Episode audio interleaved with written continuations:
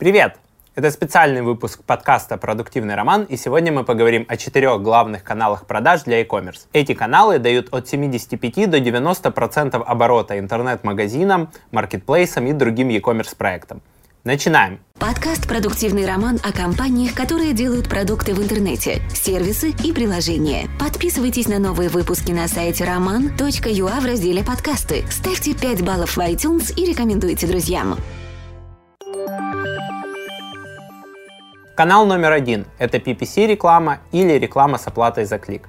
Это очень быстрый канал, можно буквально за пару недель запустить его в работу и по результатам квартала проанализировать, насколько хорошо он работает для разных групп товаров, категорий, брендов, географий мы всегда ориентируем клиента в агентство Роман.ua, что минимальный контракт по контекстной рекламе это 3 месяца, потому что хоть он запускается и быстро, все равно есть обязательные оптимизации, настройки и аналитика, и конкуренция на рынке, которые не позволяют оценивать этот канал по результатам там, первого месяца. Но по результатам квартала уже можно понимать, насколько хорошо и выгодно он работает для твоего проекта. Главные источники в этом канале это Facebook реклама и Google реклама. На самом деле они поделили рынок уже практически по всему миру. Мы проговорим еще про дополнительные источники, но в большинстве случаев ты будешь работать точно с этими двумя. Реклама в Google Ads включает в себя рекламу в поиске, шопинг-компании, ремаркетинг, Google Display Network и компании на YouTube.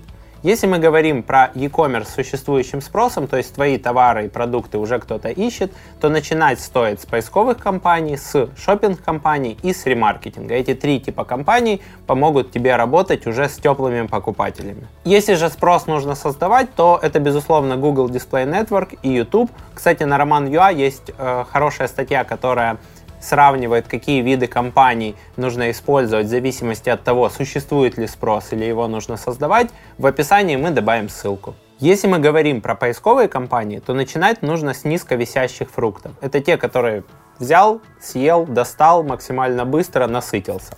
Соответственно, не нужно лезть на дерево для того, чтобы э, получить результат. Низковисящие фрукты – это компании, которые работают с существующим спросом, которые по намерению или интенту пользователя, которые наиболее близки к продаже. В зависимости от ассортимента магазина или маркетплейса существуют разные типы спроса. И нужно понимать, какой тип спроса преобладает в твоем э, интернет-магазине или другом e-commerce проекте. Один из типов спроса это товарный спрос, когда человек уже где-то э, изучил разные товары, их свойства, особенности и идет покупать конкретный товар.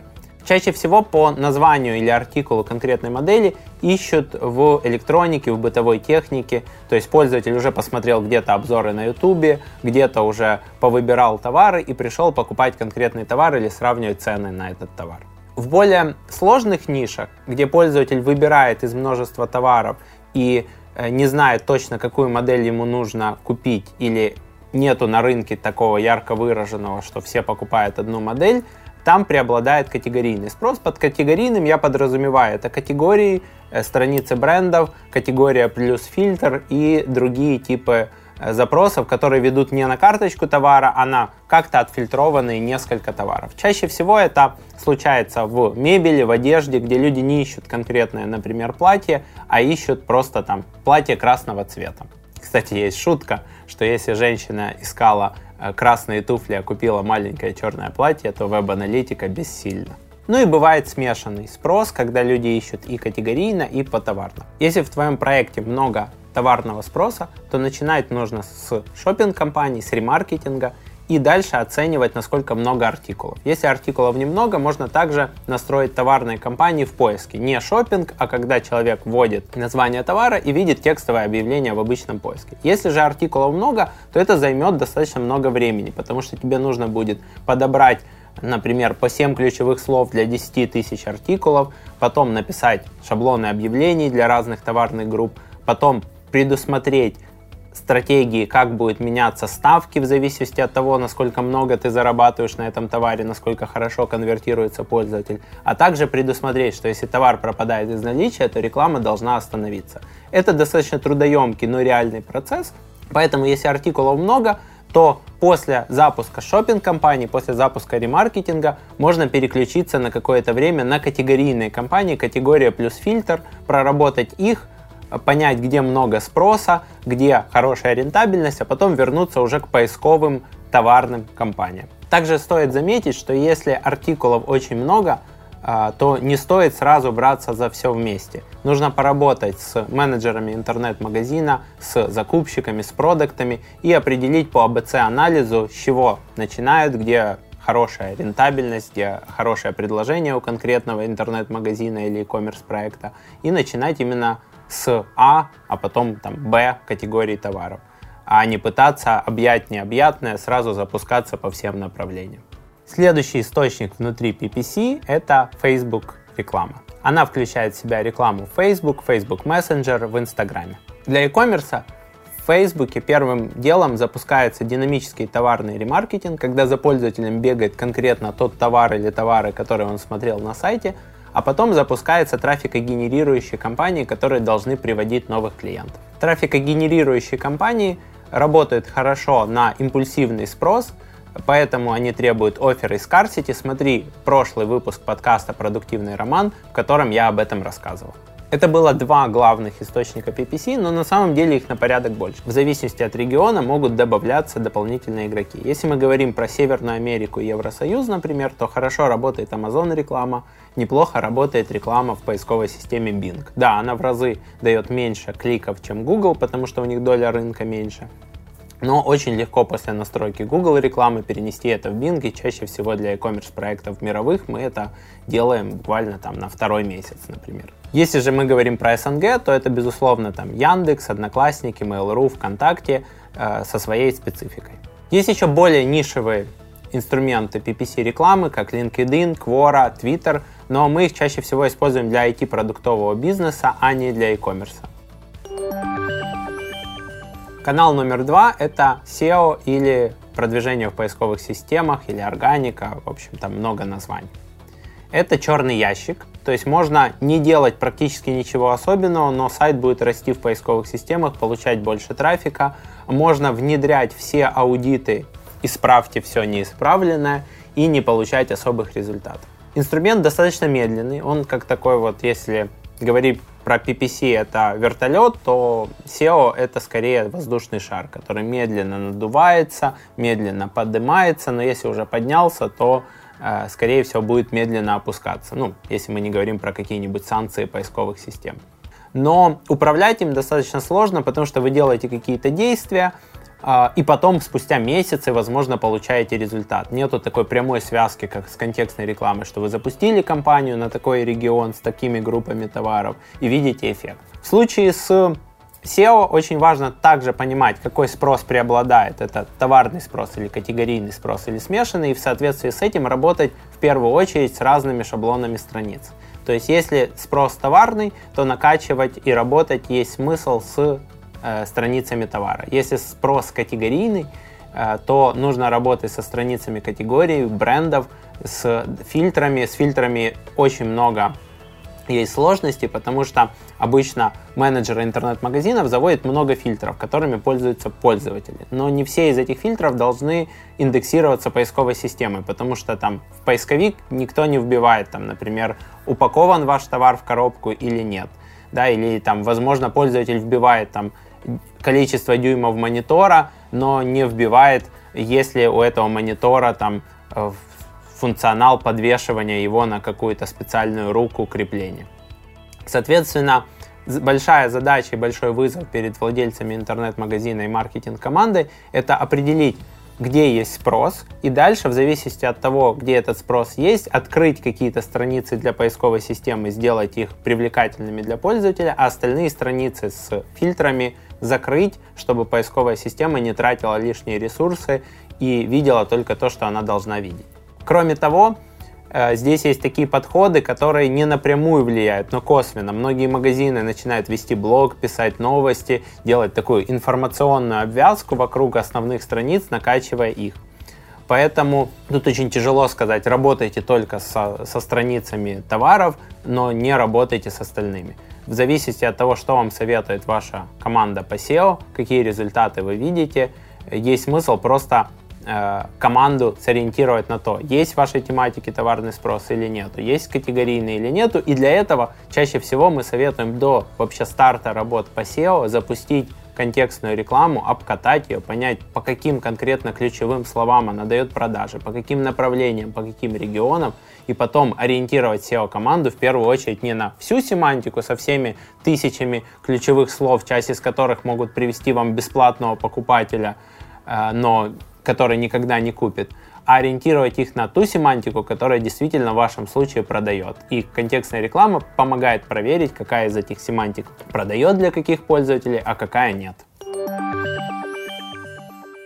Это были два канала, которые в основном работают на привлечение новых покупателей, если мы не берем ремаркетинг. Третий канал, который также работает на привлечение новых покупателей, это размещение в прайс-агрегаторах и маркетплейсах. У нас есть отдельный выпуск на Роман Юа про прайс-агрегаторы и маркетплейсы. А, что нужно знать?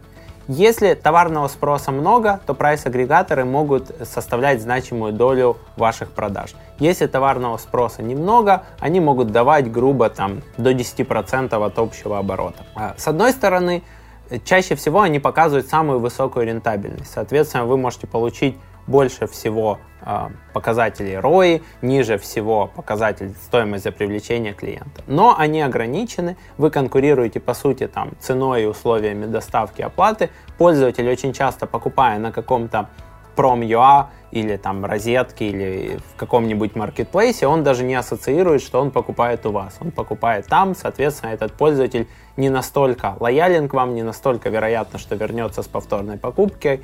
И, по сути, опять же, вы конкурируете с другими предложениями преимущественно ценой, наличием, гарантией и так далее.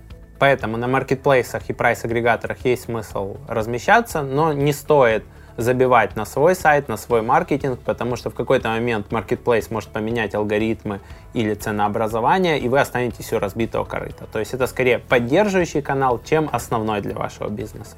Основным он может быть только на Западе, если мы говорим про Amazon, но, как показывает практика, люди, которые очень хорошо продают на Амазоне, им крайне непросто выйти и продавать в своем интернет-магазине, потому что в среднем у Амазона лучше конверсия раза в два, чем у среднего e-commerce, и потом, как только они дорастают до каких-то оборотов на Амазоне, они приходят к нам, давайте усиливать и Амазон рекламу, и развивать свой интернет-магазин, потому что мы хотим работать с потребителем напрямую. Если Амазон завтра поменяет условия, то мы лишимся канала продаж, или заблокирует какую-то группу товаров, или поменяет условия по выплатам и так далее.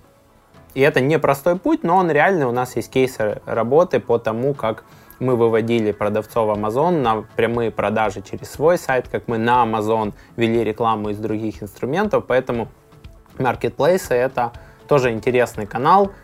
Не стоит отдавать туда все ресурсы, но они могут давать вам дополнительные продажи от, грубо от 10% оборота. Ну и канал номер 4, последний, но не менее важный, это email и retention маркетинг. В e-commerce есть две воронки. Это 0.1 и 1.2. Расшифрую. 0.1 это пользователь вам как-то оставил свои контактные данные, но не купил. То есть вам нужно э, цепочкой коммуникации довести его от регистрации или от лида до конечной покупки. И 1.2 это пользователь купил один раз, нужно простимулировать его к повторной покупке, чтобы он купил второй раз. Почему так? Потому что во-первых, у вас очень много людей собирается, которые, например, подписались на рассылку, интересовались, но не готовы купить прямо здесь и сейчас, но потенциально готовы купить. Во-вторых, а, если мы возьмем очень усредненную статистику, в базе порядка 65% покупателей это одноразовые покупатели, и 35% это те, которые покупают повторно. Так вот, если пользователь оформил один заказ, то вероятность того, что он оформит второй заказ, в среднем это процентов 35, но если он уже оформил второй заказ, то э, вероятность того, что он оформит третий, четвертый и так далее, она на порядок больше, то есть это 70 процентов, 80 и так дальше. И если вы работаете с вот этими двумя цепочками 0.1 и 1.2, то вы увеличите повторные продажи в целом, и ваша бизнес-модель начинает складываться по-другому. То есть если вы раньше продавали из 100 пользователей только двум а сейчас начали продавать пяти, из которых три посидели в рассылке или в чат-боте и потом купили через два месяца, вы можете платить за привлечение пользователей там, в два с половиной раза больше. Если раньше у вас покупали один раз э, 65% базы, а сейчас покупают 60% базы, то потом вы увеличиваете повторные продажи. У нас есть кейс, когда Sokol.ua увеличил свои повторные продажи на 42% именно за счет того, что мы работали с воронкой 1.2. Поэтому, если мы говорим про email и retention маркетинг, то это в среднем от 10% оборота в интернет-магазине, а в некоторых случаях, когда есть вероятность повторной покупки высокая, до 50% оборота. Это крайне важный канал, который очень сильно может поменять всю вашу математику. Сколько вы можете платить за привлечение клиента, сколько он будет приносить за свой жизненный цикл, сколько у вас появится дополнительной прибыли, чтобы инвестировать в новые направления. И заливать только трафиком, рекламными каналами и не работать над удержанием, не работать над прогревом пользователей до покупку и над повторными продажами, можно только в тех э, нишах, где конкуренция очень низкая. А с каждым годом в интернете конкуренция растет по всем нишам, и я думаю, что таких остается все меньше и меньше. Поэтому обязательно, если у вас есть e-commerce проект, обязательно первым делом запускаете PPC рекламу, работаете кварталами, а на самом деле PPC реклама работает просто годами. Потом, после того, как PPC реклама проработала какое-то время, вы понимаете, какие направления по SEO вам стоит брать в работу. Параллельно с запуском PPC рекламы можно запустить э, маркетплейсы, прайс-агрегаторы и так далее, или вообще даже еще до PPC рекламы, если у вас нету своего сайта, а вы уже хотите продавать, обкатывать бизнес-процессы, получать э, доступ к живым потребителям. И как только у вас пошла платная реклама, PPC, SEO, прайс-агрегаторы на сайт, начинаете работать с системами удержания. Потому что чем раньше вы начнете с ними работать, тем раньше вы поймете, как у вас складывается бизнес-модель, сколько вы можете платить за привлечение клиента, и тем больше вы сможете выкупать на рынке клиентов, если ваша бизнес-модель складывается лучше. Если этот выпуск был для тебя полезен, поделись этим выпуском с друзьями в соцсетях. Напиши, пожалуйста, отзыв о подкасте в Apple подкастах. Нам честно не хватает отзывов там, для того, чтобы наш подкаст слушало еще больше людей. Поэтому твоя поддержка нам очень сильно поможет. И до новых встреч. Пока-пока. Подкаст «Продуктивный роман» о компаниях, которые делают продукты в интернете, сервисы и приложения. Подписывайтесь на новые выпуски на сайте roman.ua в разделе «Подкасты». Ставьте 5 баллов в iTunes и рекомендуйте друзьям.